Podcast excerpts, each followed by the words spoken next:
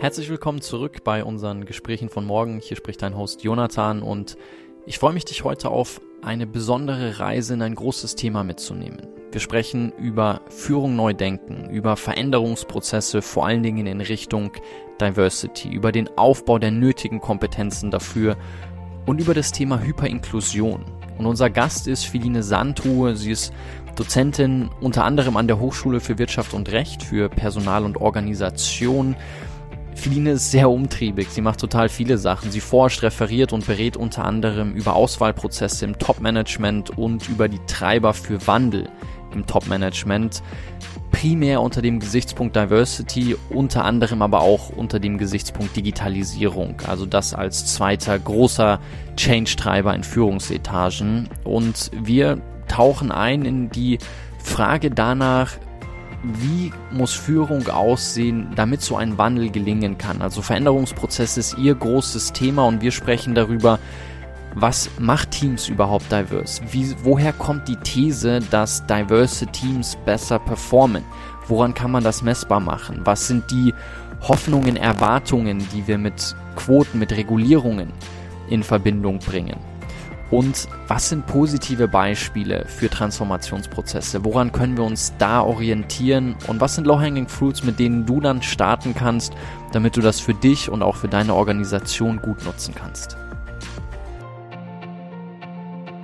Dann starten wir durch. Feline, ich finde es total cool, dass das heute klappt. Herzlich willkommen bei unseren Gesprächen von morgen und ja, ich bin, bin gespannt auf unser Gespräch. Ja, das freut mich auch, äh, Jonathan. Schön, dass ich dabei sein kann. Du bist ja sehr umtriebig. Wenn ich mich online schlau mache oder mich mit dir austausche, dann wirkt das immer so, als würdest du ganz viele Bälle parallel jonglieren. Was mich interessieren würde, ist, wie erklärst du eigentlich deinen Kindern, was du genau machst? Das ist eine gute Frage. Ich glaube, was dahinter steht oder was so der rote Faden ist bei all den Dingen, die ich tue, ist, dass ich mich sehr für Veränderungsprozesse interessiere, für allem, für Veränderungsprozesse in Organisationen, weil der Shift zu diversen Organisationen ist, finde ich, einer der spannendsten Veränderungsprozesse überhaupt.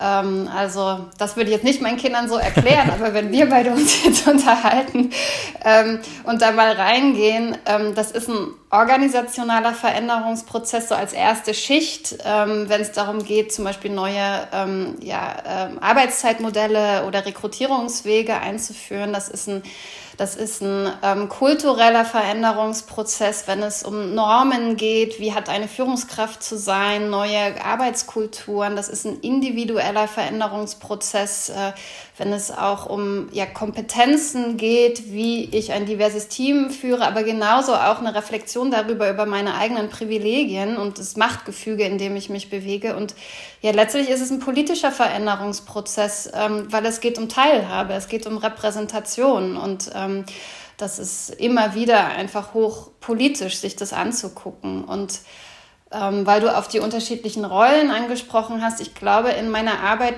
bin ich so in dieser Suchbewegung nach den unterschiedlichen Hebeln für so einen tiefgreifenden Transformationsprozess ähm, und habe da eben sozusagen verschiedene Hüte auf oder, oder gehe in verschiedene Richtungen. Und das eine ist, ich bin an der Hochschule für Wirtschaft und Recht ähm, und leite da ein Weiterbildungsprogramm für Aufsichtsrätinnen, weil ich glaube, über gute Governance und Aufsichtsräte haben da ja auch eine wichtige Funktion. Können wir Einfluss nehmen äh, hin zu diversen Organisationen? Das ist ja auch ein Empowerment der Frauen. Ähm, dann forsche ich, also Generierung von Wissen kann ein Hebel sein. Ich habe gerade eine große Studie zu Investoren gemacht, können wir vielleicht später noch zu sprechen. Ja. Ich interessiere mich genauso für Regulatorik, also Gesetze können ein Hebel sein. Ich ähm, habe jetzt mehrere Jahre die Bundesregierung beraten, wissenschaftlich, als sie das Führungspositionengesetz, also das Quotengesetz evaluiert haben, um zu gucken, was wirkt denn und wie wirkt es denn und wo muss man vielleicht nachjustieren. Und und ich glaube, letztlich interessiert mich auch die Arbeit mit den Menschen in diesen Prozessen. Also sei es die Change Agents, die da unterwegs sind und, und wie kann man die stärken, aber auch vor allem die Führungskräfte, die zunehmend mit dem Thema befasst sind. Also die Kompetenzentwicklung, aber auch, ich glaube, letztlich die ureigenen Ängste, die vielleicht dahinter stehen, ähm, bei dem Thema, sich damit auseinanderzusetzen. Und, und dann nur noch vielleicht eine Sache zu ergänzen was ich ein Stück weit beobachte oder was meine These ist, ähm, dass umso komplexer und unsicher die Welt da draußen wird, umso mehr zieht man sich so auf Vertrautes im Inneren zurück. Ähm, das ist wie so ein sozialer Ausgleichsmechanismus und, ähm, und deswegen ist das Thema, glaube ich, sehr stark auch mit ja, Ängsten verbunden. Und, und ich glaube, die darf man nicht außen vor lassen. Und, und das finde ich das Spannende an meiner Arbeit, dass ich die Möglichkeit habe, in diesen unterschiedlichen Ebenen und Feldern unterwegs zu sein und zu gucken, was, was wirkt am Ende. Und es ist ja nicht nur monokausal, sondern ähm, es braucht ja unterschiedliche Hebel. Jetzt hast du mir ganz viele Vorlagen geliefert und eigentlich schon den ganzen Frame hier für unser Gespräch gegeben. Wir werden über Veränderungsprozesse sprechen. Du hast die diversen Organisationen angesprochen. Da ist natürlich die spannende Frage, was heißt das überhaupt? Was ist eine diverse Organisation? Was ist ein diverses Team? Wieso gibt es so viele Studien, die belegen, dass diverse Teams besser performen? All diese Themen wollen wir, wollen wir aufgreifen. Aber was du nicht beantwortet hast, ist meine ursprüngliche Frage. Also, was mich interessieren würde, wenn ich als ich in der Grundschule war, mussten wir alle sagen, was machen eure Eltern? Und wenn jetzt deine mhm. Kids gefragt werden, was macht die Mama, was sagen die? Also meine ältere Tochter, die ähm, ist in der Grundschule, die war mit mir öfter auch im Ministerium in den Ferien, ist sie da mitgegangen und ähm, sie weiß, ich mache da irgendwas zu Frauen in Führungspositionen.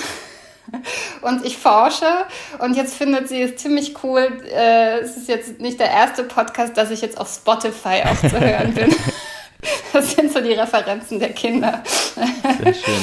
Ja. Du hast gesagt, du forschst und ein Thema bei dir ist ja der sogenannte Thomas-Kreislauf. Kannst du mal kurz sagen, was der Thomas-Kreislauf ist? Ja, ähm, das, der Begriff, der kommt von der Albright Stiftung. Äh, das ist ja eine deutsch-schwedische Stiftung, die auch in Deutschland hier äh, viele wichtige Arbeit macht. Und die haben mal ausgezählt, dass in deutschen Führungsetagen bis vor kurzem mehr Thomasse und Michaels saßen als Frauen. Ähm, und ich glaube, jetzt muss man noch die Stephans hinzuzählen, damit die drei Namen dann die Mehrheit haben im Vergleich zu Frauen. Und das zeigt sehr stark einfach die Homogenität, die wir da haben. Und da kulminieren ja sehr viele Diversitätsdimensionen. Das ist nicht nur das Geschlecht, mhm. also mhm. Thomas ist eben ein Mann, äh, sondern eben auch ein bestimmtes Alter, also eine bestimmte Generation heißt eben Thomas und Michael eher. Ähm, und dann haben sie eben auch gezeigt, die haben zum großen Teil einen ähnlichen Ausbildungshintergrund, sind mehrheitlich deutsch. Äh, ähm, ähm, ja, und, und ein Thomas rekrutiert eben ein Thomas, weil wir haben so ein Selbstähnlichkeitsprinzip. Und warum haben wir das? Und das ist die spannende Frage. Ähm, Viele gehen ja davon aus, dass Führungspositionen nach Leistung, nach Qualifikation besetzt mhm. werden. Also dürfte das ja gar nicht passieren, dass da immer wieder Thomas äh, landet, beziehungsweise würde es bedeuten, dass nur Thomasse qualifiziert sind. Ähm, würde ich jetzt aber nicht sagen. Und deswegen diese Auswahl nach Selbstähnlichkeit oder Mini-Me oder Like-Me-Phänomen, die kann ja nur passieren, wenn es nicht genug strukturierte und formalisierte Prozesse gibt. Mhm. Und ähm, in meiner eigenen Forschung, aber auch in vielen anderen Arbeiten äh, kann man relativ gut zeigen, dass umso höher wir in der Hierarchieebene kommen, umso weniger strukturiert und formal sind die Auswahlprozesse. Ähm, und dadurch kann eben so ein Thomas-Kreislauf auch funktionieren. Und das ist ein selbst, äh, also in sich gut, also ein zirkulärer Prozess, ein selbstreproduzierendes System, was einfach sehr stabil ist.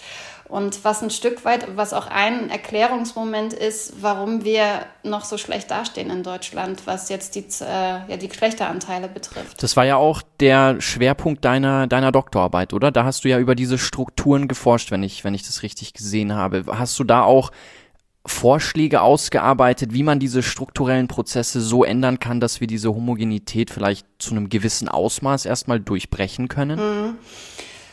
Also was ganz naheliegend ist, dass wir schauen, dass wir die ähm, die Auswahl der Führungskräfte und das sind ja nicht nur die Führungskräfte, das fängt ja von unten, also ist ja von unten nach mhm. oben, dass wir die formalisieren. Und auf den unteren Ebenen gibt es da klare Kriterien ähm, und das muss sich eben bis nach oben durchziehen und dann sprechen wir eher von Kompetenzprofilen, also eine systematische auch Nachfolgeplanung von diversen Kandidatinnen und Kandidaten ist da ganz wichtig.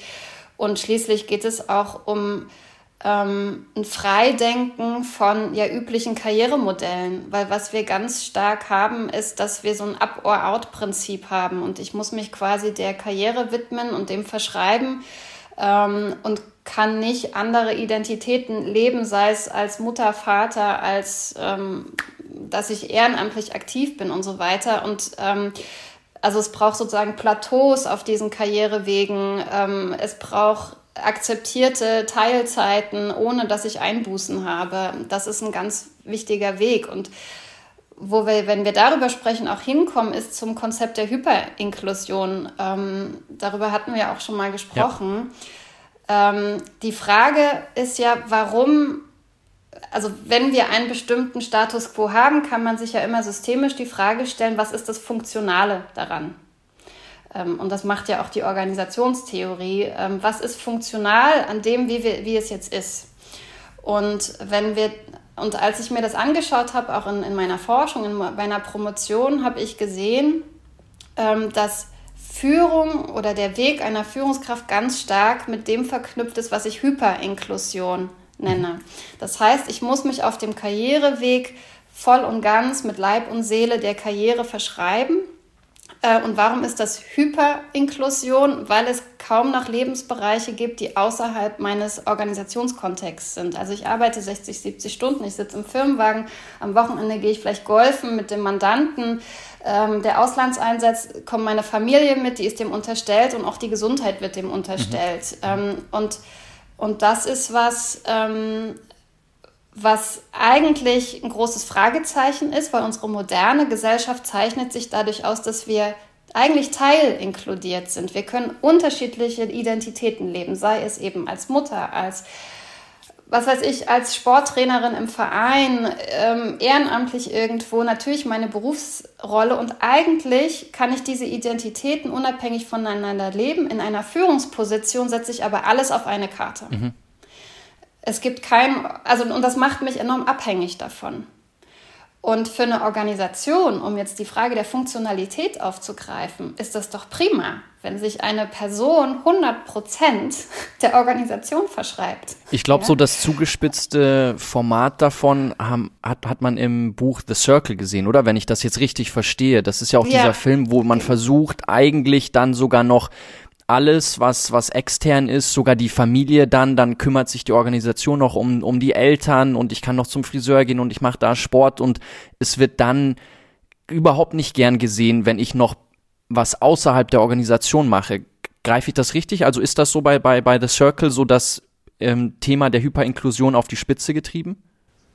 Ja, finde ich, finde ich ein gutes Beispiel. Ähm, ähm, ich habe das Buch ehrlich gesagt nicht bis zum Ende gelesen. Ähm, was ich bei den, beim Top-Management so wichtig finde zu betonen, ist einfach diese hohe Abhängigkeit von dieser ähm, Position. Mhm. Und ich glaube, das ist auch ein Grund, warum auch Entscheidungen getroffen werden, die eher die eigene Position sichern und nicht im Unternehmensinteresse sind, weil ich ja alles auf diese eine Karte setze und enorm davon abhängig bin. Und in den Interviews, den ich mit Top-Führungskräften geführt habe, fand ich es frappierend, weil die teilweise zehn Jahre vor ihrem Ruhestand darüber nachdenken, wer bin ich dann eigentlich mhm. noch? Mhm. Und wenn deine Frage war ja, was muss sich ändern? Mhm. Und ich glaube, es, wir müssen Führung neu denken, nämlich wir müssen Mehrfachidentitäten erlauben. Und das macht die Menschen letztlich ja auch unabhängiger in ihren Positionen. Und ich glaube, das führt am Ende auch zu besseren Entscheidungen. Ich möchte noch mal kurz bei dem Thema Hyperinklusion bleiben, weil ich glaube, ein spannender Punkt, den du da auch geäußert hast, als wir uns dazu mal ausgetauscht haben, war, dass tendenziell, und ich will jetzt überhaupt nicht irgendwelche Fettnäpfchen aufmachen und irgendwelche Gender-Pauschalitäten hier äußern, aber ich glaube, du hattest gemeint, dass die Bereitschaft bei Männern tendenziell höher ist, sich so einem Hyperinklusionsmodell hinzugeben als bei Frauen, oder? Ja, weil das ähm, mehr in so eine männliche Rollenidentität reinspielt als Ernährer. Ähm, ähm also auch ökonomisch, ähm, äh, das sind ja immer Paardynamiken. Ähm, und ähm, ich habe in meiner Forschung habe ich ein Jahr quasi ethnologische äh, Beobachtungen gemacht. Ich war in dem Unternehmen unterwegs und auch das, was so neben den Projekten und den Fachthemen relevant war, äh, weil die Informalität oder das Miteinander, also es ist ja eine Gemeinschaft am Ende, ähm, ähm, ich war schockiert, in jeder Pause im Meeting ging es um Fußball. Also es sind so, es war so total klischeehaft, deswegen war ich selber so überrascht. ähm, ähm, also es gibt ganz viele Aspekte, die, die das so männliche, klassische männliche Identität speisen. Ähm, und ich glaube, deswegen sind auch Männer eher geneigt, sich dem reinzugeben. Und, und das ist vielleicht ein wichtiger Punkt, um nochmal so, ja, so von, von oben drauf zu gucken oder warum auch ich trotzdem am Ende gerne von Gleichstellung rede, weil für mich ist Gleichstellung echte Wahlfreiheit. Mhm. Fern von ähm, Geschlechterstereotypen und Erwartungen, die mir vorgegeben werden. Ähm, und ob ich nun mich voll der Organisation verschreibe, kann ja für eine Person Sinn machen. Oder ob ich irgendwie reduziert arbeite und noch ein aktives Leben als Vater führe, das sollte keine Wertigkeit haben und wirklich freie Entscheidungen zu treffen. Und ich finde, da wird die Debatte oft so ein bisschen verquer geführt, dass Gleichstellung heißt, wir wollen alle gleich machen, sondern für mich geht es um echte Wahlfreiheit. Und wenn wir das so denken, dann ist viel mehr auch für die Männer drin, ja. weil die Opfer, die man bringen muss, so einen Weg zu machen, die sind enorm. Und die, die Lebendigkeit, die da verschütt geht auf so einem Weg bei den Männern, Wahnsinn. Also nicht umsonst ist die Burnout-Rate so hoch und die Midlife-Crisis und sonst was. Jetzt sagst du auch, dass die Hyperinklusion sich mit der modernen Gesellschaft eigentlich beißt, so dass wir mehrere Identitäten annehmen können. Du sagst, wir brauchen, wir müssen Führung neu denken und Führung in die Richtung denken, dass man auch mehrere Identitäten erlaubt. Hast du denn in deiner Arbeit, in deinen Erfahrungen mit Organisation mal ein Beispiel erlebt, wo du merkst, wow, die kriegen das gut umgesetzt und die performen trotzdem gut und die denken Führung schon neu? Ich glaube, wir sind da noch extrem in den Kinderschuhen, weil das ist ja nicht nur in der Wirtschaft so, sondern auch ganz stark in der Politik, dass man dann dafür lebt und in der Wissenschaft erst recht. Also auch eine Wissenschaftskarriere ist eine hyperinkludierte Karriere in den allermeisten Fällen.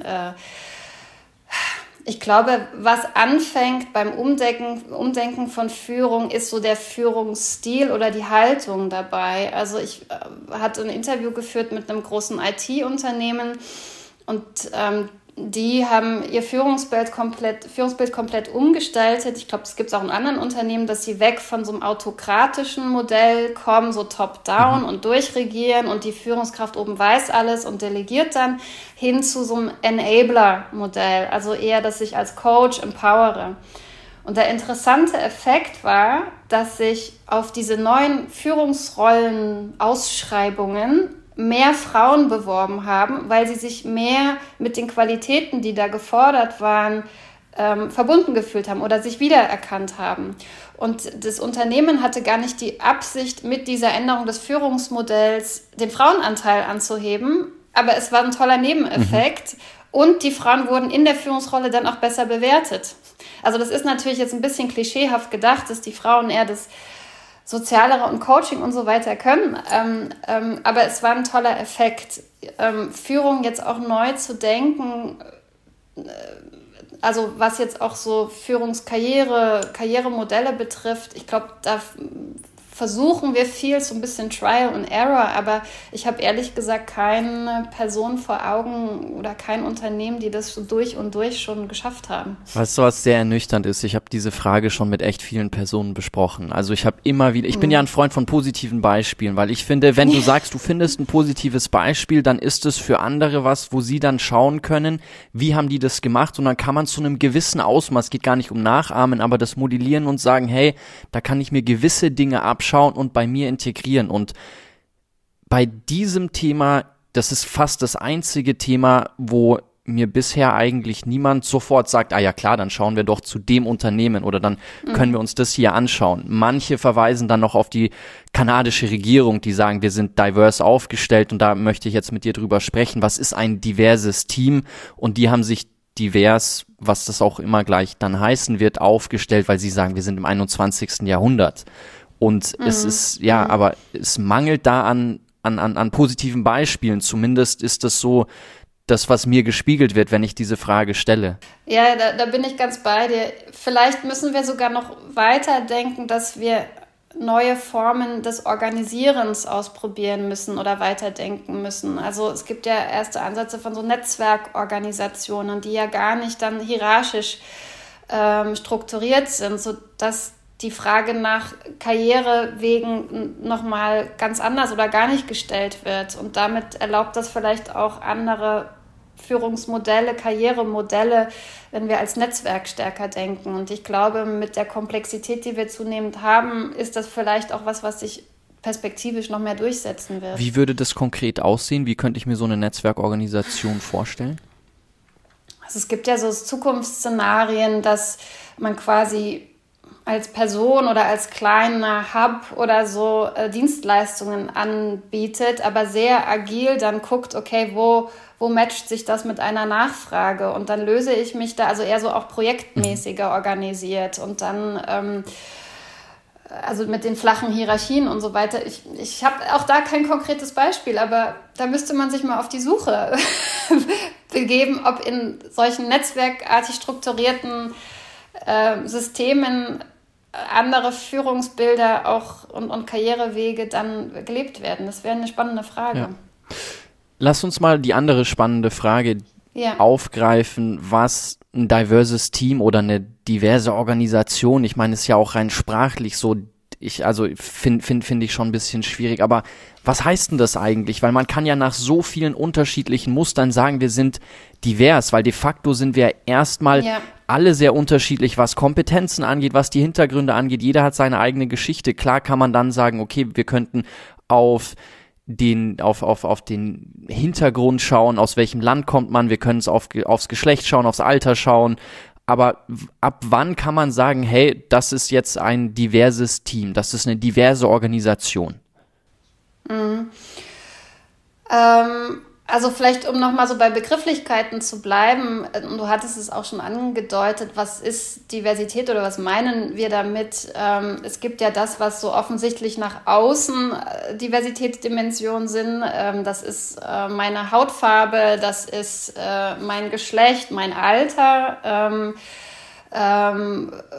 vielleicht auch, ob ich, ein, ob ich Einschränkungen habe, ob ich eine Behinderung habe, die sind ja manchmal ersichtlich. Ähm, aber dann gibt es ja viele Diversitätsdimensionen, die sind gar nicht auf den ersten Blick ersichtlich. Also meine Religion, meine, äh, wie ich aufgewachsen bin, kulturell, äh, ähm, meine sexuelle Orientierung und so weiter. Und was ganz wichtig ist in der Diversitätsforschung, dass ich ja nicht nur von einem dieser Kriterien geprägt bin, sondern man spricht davon Intersektionalität. Ähm, also äh, ob ich, es geht nicht nur darum, ob ich eine Frau bin, sondern vielleicht eine Frau, die aus einem Elternhaus kommt, ähm, die eben nicht akademisch geprägt waren. Und, ähm, und dann habe ich vielleicht noch eine ostdeutsche äh, Geschichte oder so. Mhm. Ähm, das, das, also das greift alles ineinander und deswegen ist es auch schwierig am Ende zu sagen, in einer Organisation, die jetzt äh, 40 Prozent Menschen mit Migrationshintergrund hat, dies divers. Oder wenn wir sagen, oder wenn wir uns die deutschen Aufsichtsräte angucken, ja, dann können wir über Geschlechterdiversität sprechen. Mhm.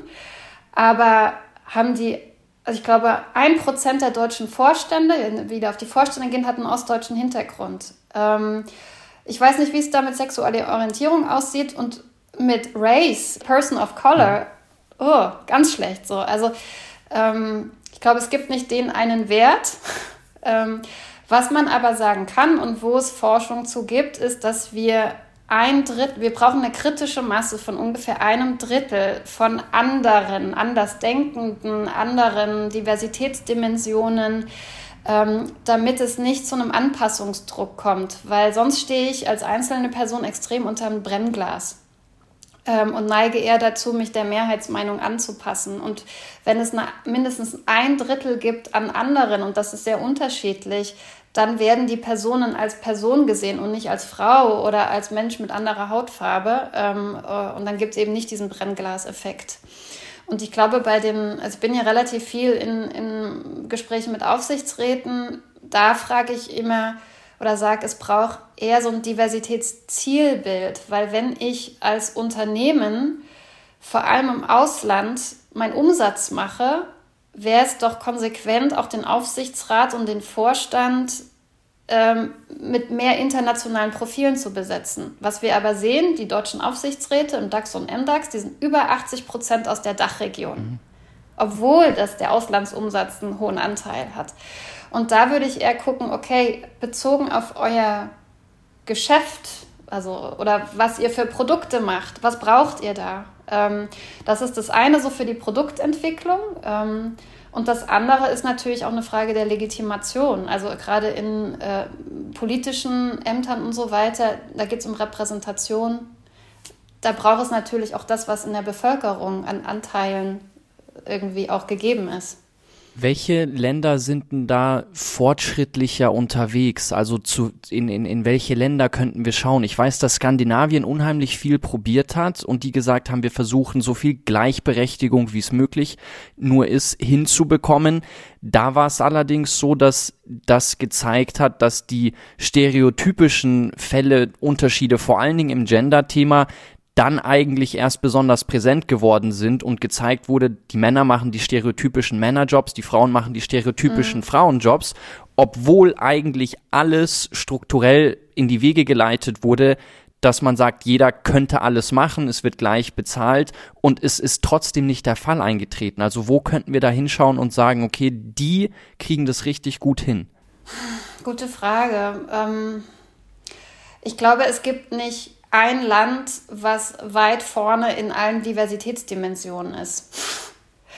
ähm, also wenn wir nach Nordamerika gucken, ich glaube, die sind viel, viel weiter als Deutschland, was äh, jetzt Race betrifft, People of Color, Migrationsgeschichte, weil die haben einfach eine viel längere Geschichte auch mit dem Thema oder auch eine viel stärkere Bürgerbewegung oder politische Bewegung gehabt. Ähm, ja, die haben auch einen deutlich höheren Frauenanteil, aber da muss man wieder hingucken, wer macht am Ende die Care-Arbeit. Da sind die Frauen, weißen Frauen in obersten Positionen. Die Care-Arbeit machen dann die schwarzen Frauen zu Hause. Also das macht dann so wieder neue Differenzen auf. Ähm, jetzt hast du äh, Skandinavien, Schweden angesprochen die sind halt weiter, wenn wir uns das Feld so Care-Arbeit angucken. Die haben ja schon 1971 das Ehegattensplitting abgeschafft, was ein wichtiger Faktor ist, um raus aus diesem traditionellen Ernährermodell zu kommen, was wir in Deutschland ganz stark haben. Und wenn wir nach Frankreich gucken, die werden, wir, die werden ja immer so als Vorzeigeland für hohen Frauenanteil genannt, weil sie ihre Kinder schon ab drei Monate in die Krippe geben ob das jetzt ein Vorbild für mich ist, weiß ich nicht. Also es hat den Effekt und das hatten wir ja auch in der DDR früher, dass der Erwerbsanteil von Frauen deutlich höher ist. Das ist für eine Volkswirtschaft ist das sicherlich gut. Ob das für eine Gesellschaft gut ist, weiß ich nicht. Also auch da ist es liegt wirklich am Kontext und was wir uns angucken. Jetzt habe ich mal eine Frage an dich, Philine, die die ist vielleicht ein bisschen ja, ich, ich begebe mich da auf dünnes Eis und falls sich da jemand, der hier zuhört, ein bisschen vor den Kopf gestoßen fühlt, dann möchte ich mich an der Stelle dafür entschuldigen. Aber wenn du zum Beispiel jetzt darüber sprichst und sagst, in Amerika ist der Anteil auf People of Color schon deutlich höher, müssen wir da nicht auch drauf schauen, wie der Bevölkerungsanteil ist? Also ich stelle mir die Frage, wir sprechen ja jetzt hier über Deutschland. Wenn ich in den mhm. asiatischen Raum gehe, würde mich mal interessieren, wie viele weiße Personen sind dort repräsentiert, wie viele schwarze Personen. Ich habe sechs Jahre in Südafrika gelebt. Südafrika ist, was den afrikanischen Raum angeht, ein sehr spezielles Beispiel. Aber wenn ich mich ein bisschen im Subsaharenraum weiter in den Norden bewege, dann ist es nicht so, dass ich, wenn ich jetzt dort als Weißer hinkommen würde, mich stark repräsentiert fühlen würde und wenn ich das Fernseher anmache, sag, ah ja, okay, da sind ja auch viele weiße Personen drin. Also ich weiß gar nicht, wie hoch mhm. der Bevölkerungsanteil ähm, hier, hier in Deutschland verteilt ist. Ich weiß es in ein paar afrikanischen Ländern und da stelle ich mir schon die Frage, liegt das nicht auch zu einem gewissen Anteil zumindest daran, weil in gewissen afrikanischen Ländern, wenn ich in Ruanda unterwegs bin, dann fühle ich mich ja ganz klar in der Minderheit und werde dort fotografiert und, und, und, mhm. und werde angesprochen und bin der Weiße. Also ich, mhm. ich, ich weiß nicht, mhm. ob die Frage total ignorant ist, aber das ist zumindest was, was, was ich mir immer wieder gedacht habe, weil es ist ja sehr stark aus einer mitteleuropäischen Perspektive gedacht. Aber wenn ich in Myanmar unterwegs bin, dann, dann ist das eine ganz andere Welt dort. Mhm.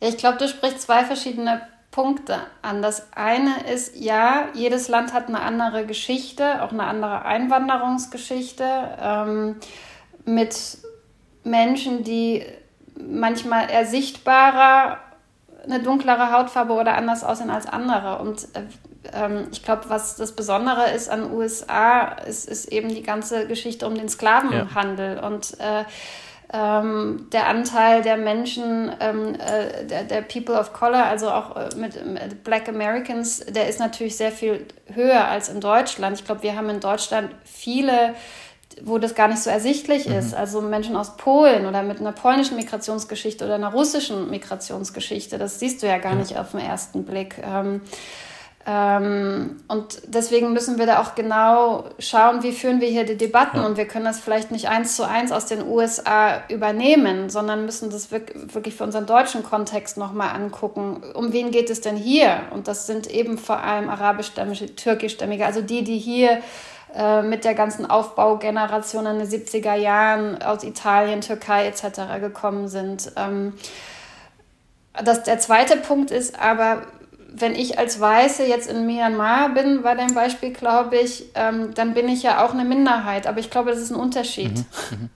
Weil wenn eine schwarze Person oder eine, was weiß ich, indische Person oder so nach Deutschland kommt, ist es was anderes, als wenn ich als weiße Person in ein anderes Land gehe. Also ich glaube, der Rassismus, den hast du überall auf ja. der Welt oder das Privileg von weißer Hautfarbe.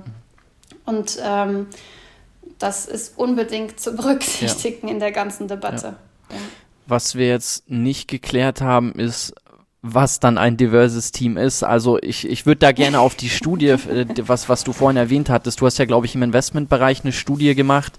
Ähm, und da ist rausgekommen, dass jetzt zum Beispiel Goldman Sachs und vielleicht BlackRock und ein paar andere sagen, sie investieren dann doch eher in diverse Teams, weil die besser performen. Aber mir stellt sich nach wie vor die Frage, wie machen die fest, dass es ein diverses Team, mhm. deswegen investiere ich jetzt in mhm. die.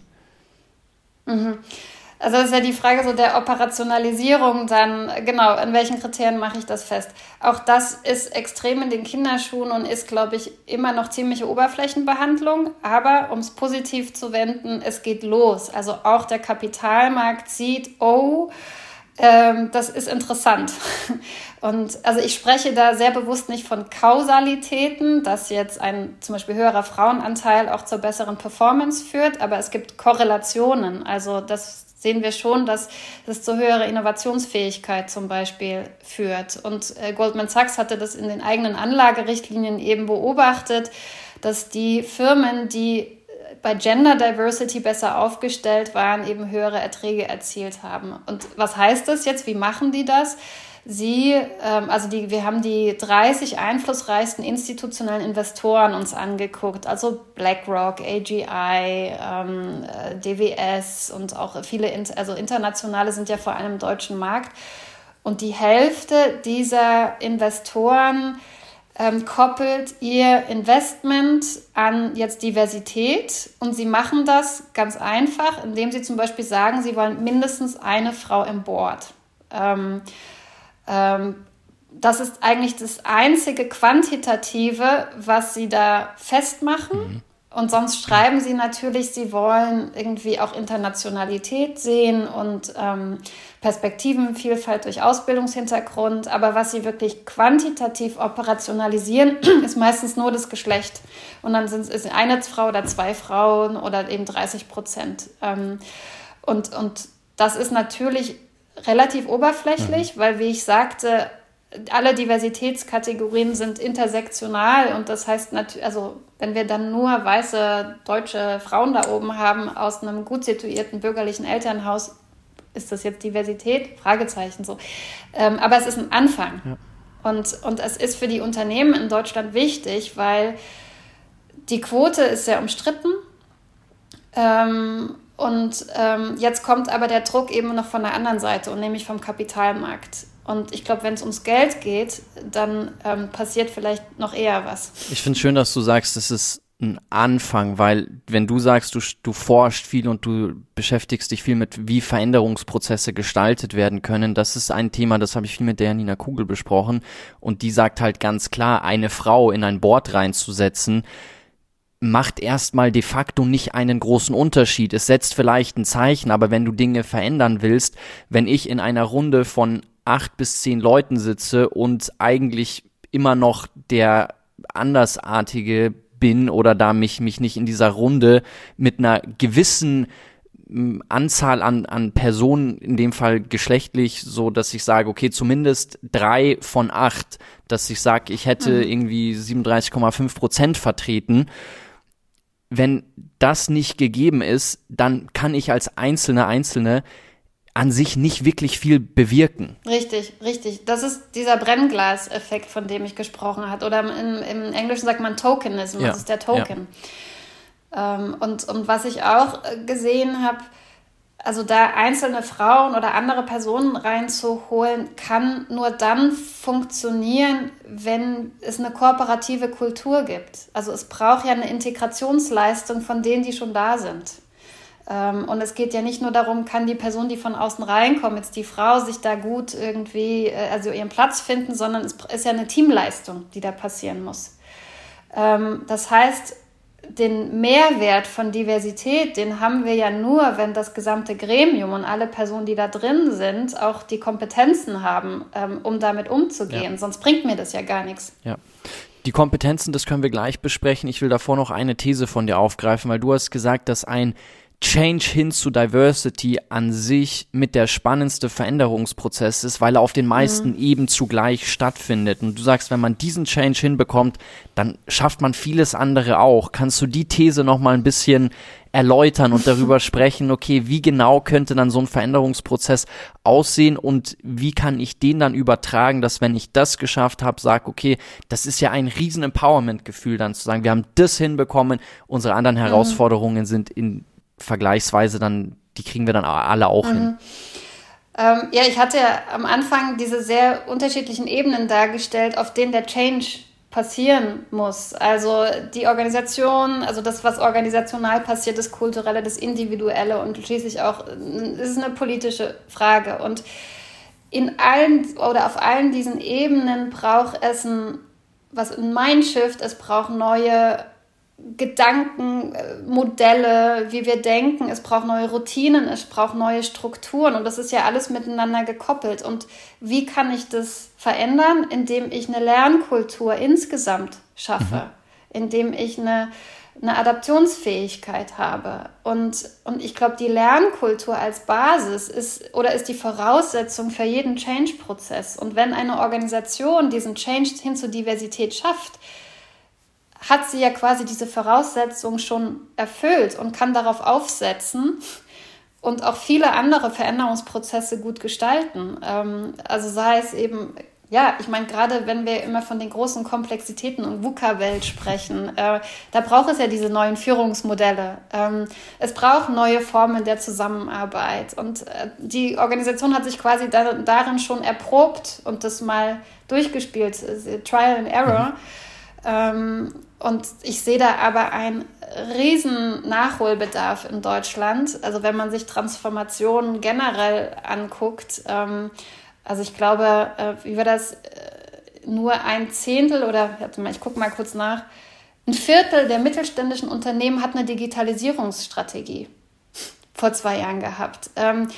Ich glaube, alle merken irgendwie Auswirkungen von Klimawandel. Nur ein Zehntel der Unternehmen hatte noch vor ein oder zwei Jahren eine Strategie, wie man damit umgeht und wie sich das aufs Geschäftsmodell auswirkt. Und ich glaube, das ist so ein bisschen, das zeigt einfach, wie stark wir da hinterherhängen mit unserer Transformationskraft. Und als ich mich mit der Quote auseinandergesetzt habe für die Bundesregierung, habe ich gesehen oder ist mir nochmal klar geworden, wir sind in Deutschland einfach sehr regelgeleitet. Ja. Und wir wollen dann Compliance sein. So. Und wir haben das ja mit dem Erhöhen des Frauenanteils 20 Jahre probiert in Deutschland mit freiwilligen Regelungen. Es gab schon 2001, es ist eine Generation, gab es eine Selbstverpflichtung der deutschen Wirtschaft. Ähm, ähm, äh, den Frauenanteil zu erhöhen. Und diese Selbstverpflichtungen haben nichts gebracht. Und jetzt kam das Gesetz. Und ich glaube, für so eine deutsche Denke ja. Braucht es dann halt so ein Gesetz und dann laufen sie los. Aber so eine Transformationsfähigkeit von innen heraus, ich glaube, ist ganz schwierig in unserer Kultur. Du hast gerade die Zahlen genannt für den Bereich Nachhaltigkeit und Digitalisierung. Hast du auch eine Zahl für den Bereich so Diversity Inclusion? Zu welchem Ausmaß ist da oder wie viele Unternehmen da schon einen gewissen Change-Prozess in die Wege geleitet haben oder eine klare Strategie haben? Gibt es da irgendwelche belastbaren Zahlen? Ähm, ich habe keine Zahlen im Kopf. Ich habe aber eher so Beobachtungen. Ähm, worauf sie sich konzentrieren, weil du fragtest ja auch so, wie kann es denn gelingen? Und was mir eine gute Orientierung bringt, wie man ein Change-Prozent gut gestalten kann, ist das ähm, sogenannte Veränderungsdreieck. Also stellst dir ein Dreieck vor und eine Spitze zeigt eben auf die Ebene Individuum, also da geht es halt um Personalentwicklung zum Beispiel, äh, um Trainings. Eine Ebene, äh, eine Spitze zeigt zu Struktur und die andere zu Kultur. Und es braucht das Arbeiten an allen drei Enden, um Veränderungsprozesse wirklich nachhaltig zu gestalten. Was wir in Deutschland haben, ist ein ganz starker Fokus auf Individuum und zwar auf Fix the Women anstelle von Fix the System. Mhm. Das heißt, die Frauen, die werden dann in irgendein Training geschickt und dann sollen sie doch noch durchsetzungsstärker werden. Und wow, ganz toll ist ja schon, wenn wir ein Unconscious Bias Training für alle haben. So. Das wird ganz viel gemacht. Das kann aber keine Wirkung entfalten, wenn wir nicht auch an den Strukturen und an der Kultur ansetzen. Mhm. Und, und ich glaube, da gibt es wenige Unternehmen, die das wirklich schon so als fixed system äh, machen. Und deswegen verpufft extrem viel Geld, wenn man nur an einer Seite andockt und auch nur da bleibt. Du hast ja auch im Bundestag zum Quotengesetz gesprochen und jetzt ist das Gesetz da. Was für Veränderungen erwartest du dir dadurch? Oder was glaubst du, wird jetzt dadurch passieren? Oder was erhoffst du dir auch? Also ich glaube, in erster Linie äh, tragen die ganzen Debatten dazu bei, dass das in der Gesellschaft weiter diskutiert ja. wird. Wenn ich mir aber das Gesetz genau angucke, dann bin ich relativ kritisch, mhm. ähm, weil der Geltungsbereich einfach sehr, sehr gering ist. Also der, der Shift ist ja jetzt, dass wir ähm, nicht nur eine feste Regelung für die Aufsichtsräte haben, da sind es ja 30 Prozent Frauen in den Aufsichtsräten, sondern jetzt geht es ja darum, auch ähm, ähm, die, bei den Vorständen eine Regelung zu machen. Und das ist keine Quote, sondern das ist eine Mindestbesetzung. Ähm, und wenn du dir einen großen Vorstand mit zehn Personen vorstellst und eine Mindestbesetzung von einer Frau hast, dann hast du 10 Prozent Frauenanteil und da bist du eben nicht bei der kritischen Masse. Ja. Ähm, das ist ein großes Problem. Ähm, und das Zweite ist, dieses Gesetz soll nur für 74 Unternehmen in ganz Deutschland gelten. Das heißt, es ist echt äh, eine Pilotgruppe und keine flächendeckende Lösung. Ähm, man kann sagen, auch da, ja, es ist ein Anfang.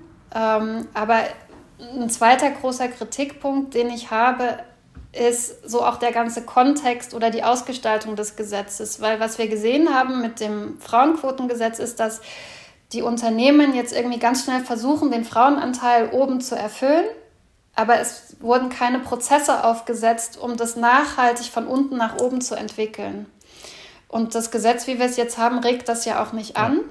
Und hinzu kommt, dass wir eine Gleichstellungspolitik haben, die extrem widersprüchlich ist, weil wir haben ein Gesetz, was ganz oben an die, äh, auf die Unternehmen abzielt und gleichzeitig haben wir Rahmenbedingungen eben wie Ehegattensplitting, Familienversicherung, schlechte Kinderbetreuung in manchen Bundesländern, die quasi die, die Pipeline von unten wieder rauszieht.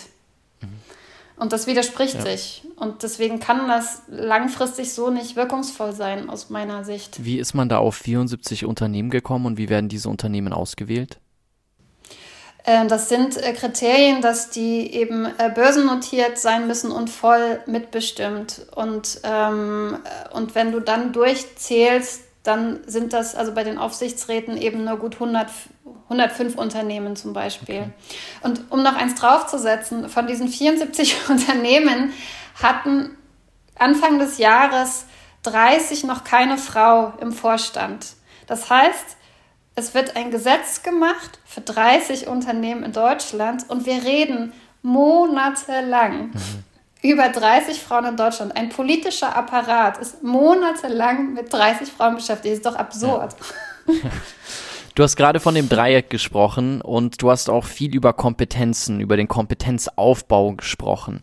Ja. Was würdest du denn sagen, welche Kompetenzen da ausgebildet werden müssen? Also ich glaube, wir hatten mal über Kommunikationsfähigkeit gesprochen, wir hatten über den Umgang mit Ambiguitäten gesprochen, wir hatten darüber gesprochen, so die eigene Identität zu formen, zu finden. Vielleicht können wir das noch ein bisschen konkreter besprechen, mhm. welche Kompetenzen es da braucht und was vor allen Dingen hinter diesen drei, die ich da genannt habe, sich, sich verbirgt. Ja, ich glaube, es sind, es, also ich würde es mal so in vier grobe Kompetenzen einteilen. Ähm, das erste ist der Umgang mit Wahrnehmung. Und da gibt es ein sehr schönes Zitat aus dem Talmud, das besagt, wir sehen die Dinge nicht, wie sie sind, sondern wie wir ja. sind.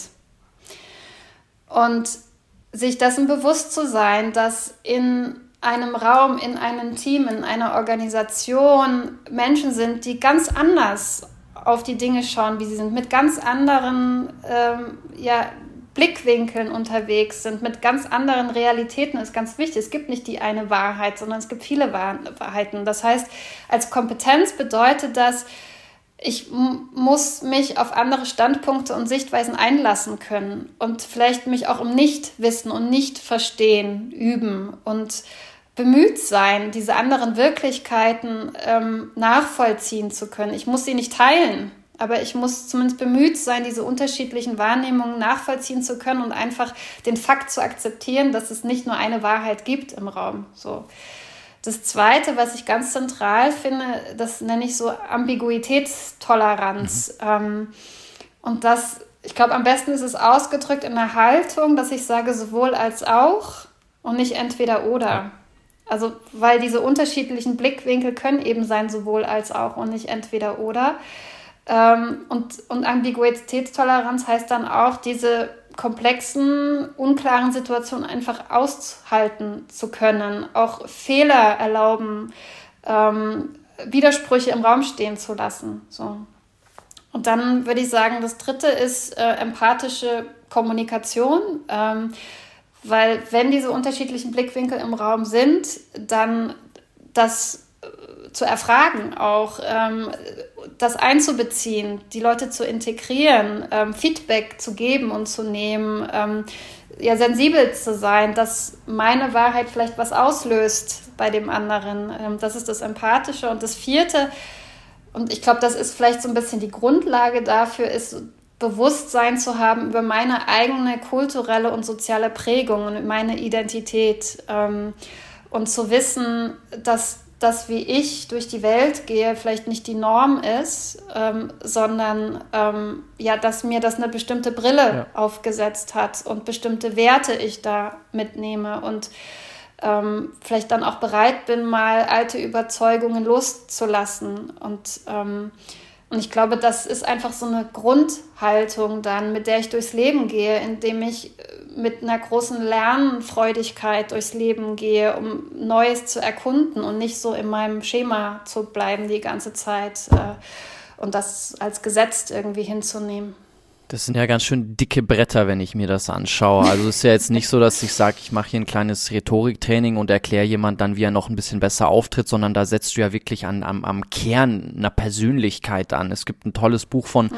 Marshall Goldsmith darüber, der, der er ist Forscher und, und Trainer im Bereich Veränderung, Verhalten von Erwachsenen. Und er sagt, das ist das Schwierigste, was es gibt, vor allen Dingen, wenn Menschen erfolgreich sind. Er sagt, einem CEO zu erklären, dass er sich in seinem Wesen, in seiner Identität ändern müsste, ist so schwierig, weil der CEO sich natürlich oder die CEO in, wie man das auch immer ähm, weiblich ausdrückt, ähm, die CEO, weil die sich natürlich damit identifiziert, dass sie erfolgreich ist und glaubt, weil sie so ist, wie sie ist, ist sie so erfolgreich. Und dieses Buch heißt What Got You Here Won't Get You There und er spricht darüber, mhm. wo kannst du ansetzen bei erfolgreichen Menschen oder bei Menschen, die eine gewisse Führungsebene erreicht haben, dass die sich noch in ihrem Verhalten ändern. Und da stelle ich mir jetzt die Frage, wenn ich deine vier Punkte höre, Wo und wie setze ich da an, diese Kompetenzen auszubilden? Vor allen Dingen, wenn wir darüber sprechen, dass wir Führung neu denken müssen, weil da müssen wir auch oben mit ansetzen, dass da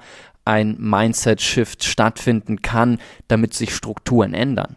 Ja, manchmal denke ich, Diversität in Führungsetagen zu bringen, ist schon ein Paradox. ähm, weil durch die Homogenität, und das hast du ja auch ein bisschen beschrieben, gibt es so eine ganz starke Selbstreferenzialität. Also es gibt ja kaum was, auch weil der Erfolg der Erfolg war, was das irgendwie irritiert. Und ich glaube, da muss man auch mit ganz klaren Fakten konfrontieren. Also Führungskräfte wollen sich ja auch gerne, also die wollen ja auch gechallenged werden und die Reibung gehen. Und da braucht es, glaube ich, ganz klare Fakten. Ich glaube, deswegen ist auch der Druck der Investoren gut, also so die als da der Hebel und, und der Einfluss kommen. Aber ja, es ist, es ist echt ein dickes Brett und ich glaube, wenn wir Diversität als ein Kernelement von, den, von der großen Transformation, die wir gerade haben, mitdenken, ähm, dann ist das vielleicht, da kriegen wir den Fuß in die Tür, um da so eine Bereitschaft aufzumachen. Und und ich finde, ein wichtiges Argument ist auch unsere Evolution und äh, die Biologie äh, unserer Lebewesen auf Planet Erde, weil welche Systeme haben überlebt? Welche Lebewesen haben überlebt? Die, die veränderungsfähig waren und die in diversen Ökosystemen gelebt haben und nicht die Monokulturen. Ähm, und ja, ich meine, es gibt viele andere Gründe. Ähm, die man anführen könnte. Ich glaube, letztlich haben wir wie bei vielen Themen kein Erkenntnisproblem, sondern ein Umsetzungsproblem. Der zweite von den vier Punkten war der Umgang mit Ambiguitäten. Vielleicht können wir den mal von diesen vier Punkten rausgreifen und ich weiß nicht, gibt es da einen, ist ja eigentlich immer die Frage nach den Low-Hanging Fruits. So, wo kann ich starten? Was ist ein Quick Win? Mhm. Gibt es in dem Bereich was, wo du sagst, so könnte ich lernen, mit Ambiguitäten umzugehen? Oder wenn dir in dem Bereich nichts einfällt, vielleicht bei den anderen, wo du sagst, du machst ja auch selber viele Trainings, wo jetzt, wenn ich hier, wenn ich hier zuhöre, mir dann denke, okay, die Filin hat das gesagt und da könnte ich jetzt sofort starten, weil ich glaube, wenn du sagst, es ist ein Problem der Umsetzung, häufig scheitert Umsetzung, glaube ich, daran, dass die Eintrittshürde extrem hoch ist und ich mich überfordert fühle und gar nicht weiß, wo kann ich jetzt ansetzen. Es gibt so viel zu tun und weil es so viel zu tun gibt, prokrastiniere ich und schiebe die Dinge vor mir her, weil ich, weil ich mich einfach schlichtweg überfordert fühle und so viele andere Dinge zu tun habe. Und wenn ich aber einen ersten Quick Win habe, glaube ich, dann ist die Motivation höher zu sagen, ah, okay, da ist was dran, das verfolge mhm. ich mal weiter. Ich glaube, ein ganz entscheidender Punkt ist, oder vielleicht vorweg gesagt, ich habe da auch noch nicht alle Antworten. Es ist ein extrem großes Lernfeld, aber ich glaube, eine ganz einfach umsetzbare Maßnahme ist, sich bewusst anderen Kontexten immer wieder auszusetzen.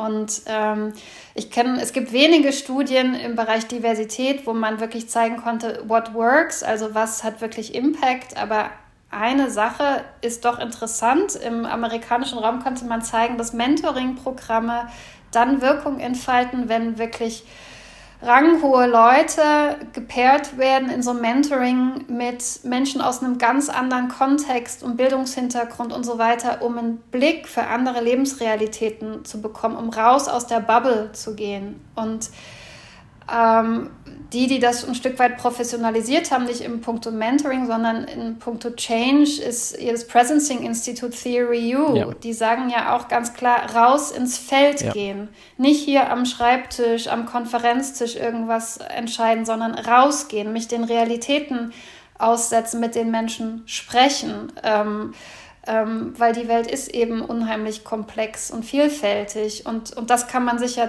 wöchentlich vornehmen, dass man sich ganz bewusst einem anderen Kontext aussetzt. Das ist das, was ich an meiner Arbeit so liebe, weil ich in so unterschiedlichen Kontexten unterwegs bin und das unheimlich anregend finde, weil sich immer wieder so Puzzlestücke zusammenfügen oder ich einen neuen Blick auf die Dinge bringe. Also das ist ja letztlich das, was Innovationskraft hat. Ähm, und ich glaube, das ist relativ low-hanging, äh, wenn man das bewusst tut. Wenn, wenn du sagst, sich anderen Kontexten aussetzen, reicht es da schon zu sagen, ich gehe mal in eine andere Abteilung in meiner Organisation, um einen Blick dafür zu bekommen? Oder würdest du wirklich sagen, nee, nee, geh da mal aus der Organisation raus und verschafft dir einen ganz anderen Blick? Also für manche ist es vielleicht die erste Hürde, in eine andere Abteilung zu gehen. Also ich würde da gucken, was kannst du oder wer auch immer, also wozu bist du fähig? Und also es braucht auch Mut. Und ähm, äh, da gut bei sich zu, also vielleicht ist das der erste Schritt, aber vielleicht, vielleicht ist die Abenteuerlust ja auch auf dem Karriereweg verschütt gegangen. Und wenn man die ersten Schritte geht, merkt man, geil, da ist ja noch so viel, ich will noch mehr. Wir haben jetzt über viele Punkte gesprochen, bei denen du gesagt hast, da starten wir gerade, da sind wir in den Kinderschuhen, aber das Gefühl ist schon so ein bisschen, würde ich zumindest meinen, da Aufbruchstimmung, Sensibilisierung für das Thema, es ändern sich Dinge. Ich glaube, vermutlich für viele verändern sich die Dinge viel zu langsam, aber Veränderung, vor allen Dingen, wenn es um so große Themen geht, bringt ja mit sich, dass das leider etwas schleppend vor sich geht. Aber was sind für dich vielleicht abschließend noch, dass wir hier mit einem positiven Bild das Ganze abrunden, die Dinge, wo du sagst, die geben dir wirklich Hoffnung, die, die, die sorgen dafür, dass du zuversichtlich deiner Arbeit weiter nachgehst, weil mhm. du merkst wirklich, dass das was bewirkt. Ich glaube, was ich sehe, ich weiß nicht, ob es meine eigene Blase ist, ich hoffe, es ist nicht nur meine eigene Blase, dass wir eine größere Bewusstheit bekommen mit, das betrifft gar nicht das Thema Diversität, sondern mit uns als Menschen auf dieser Erde und im Miteinander. Und ähm, eine Bewusstheit äh, darüber, was unser Beitrag ist, wo die Ungleichheiten liegen, wo ähm, ja, wo wir einfach ran müssen. Und da entsteht, finde ich, gerade schon eine große so äh, kollektive Energie, mhm. die ich da wahrnehme. Ähm, ja, auch, also auch Theory U, die ich ja schon erwähnt hatte, die sagen mit, mit, mit Kopf, mit Hand und mit Herz. Und ich glaube, das Herz, das nimmt zu. Mhm. Und das Herz ist äh, unheimlich wichtig, um diesen Transformationsprozesse mit uns als Menschen auf dieser Erde zu machen. Und das heißt eben auch mit den unterschiedlichen Menschen irgendwie, also ja, auf dieser Erde irgendwie äh, einen Platz zu haben. Und das stimmt mich positiv, weil da finde ich, da entwickelt sich gerade was. Das ist jetzt sehr unkonkret bezogen auf das Thema Diversität, aber es ist so eine kollektive Energie, die ich so ein bisschen spüre. Und ähm, äh, ja, die mich optimistisch stimmt. Da kann ich dir nur zustimmen. Also ich sehe das auch in vielen Bereichen. Ich sehe das in diesem Bereich, über den wir gesprochen haben, im ganzen Diversity-Thema. Ich sehe das aber auch im Nachhaltigkeitsthema zu einem gewissen Ausmaß. Du hattest vorhin Nachhaltigkeit, äh, Digitalisierung angesprochen. Also ich habe schon das Gefühl, dass wir da uns auf einen guten Weg machen und dass es da immer, immer mehr Menschen gibt, die sich diesen Themen widmen und die dafür einstehen und die dafür kämpfen. Und das stimmt mich auch, auch zuversichtlich und optimistisch. Es hat wieder sehr viel Spaß gemacht, mit dir zu sprechen. Ich schätze den Austausch sehr, weil ich da wirklich immer was, was mitnehmen darf und mir das auch hilft, neue, ja, neue Einblicke, neue Erkenntnisse zu gewinnen und ich freue mich total, dass du bei, bei der nächsten Staffel von uns beim Leaders von Morgen Programm über Inclusive Leadership mitmachst. Freue mich, wenn wir da in ja, knapp drei Wochen zusammen in Berlin drehen und sag danke für das, für das wertvolle Gespräch, danke für deine wichtige Arbeit und ähm, bis bald. Ja, danke dir, Jonathan, für die guten Fragen.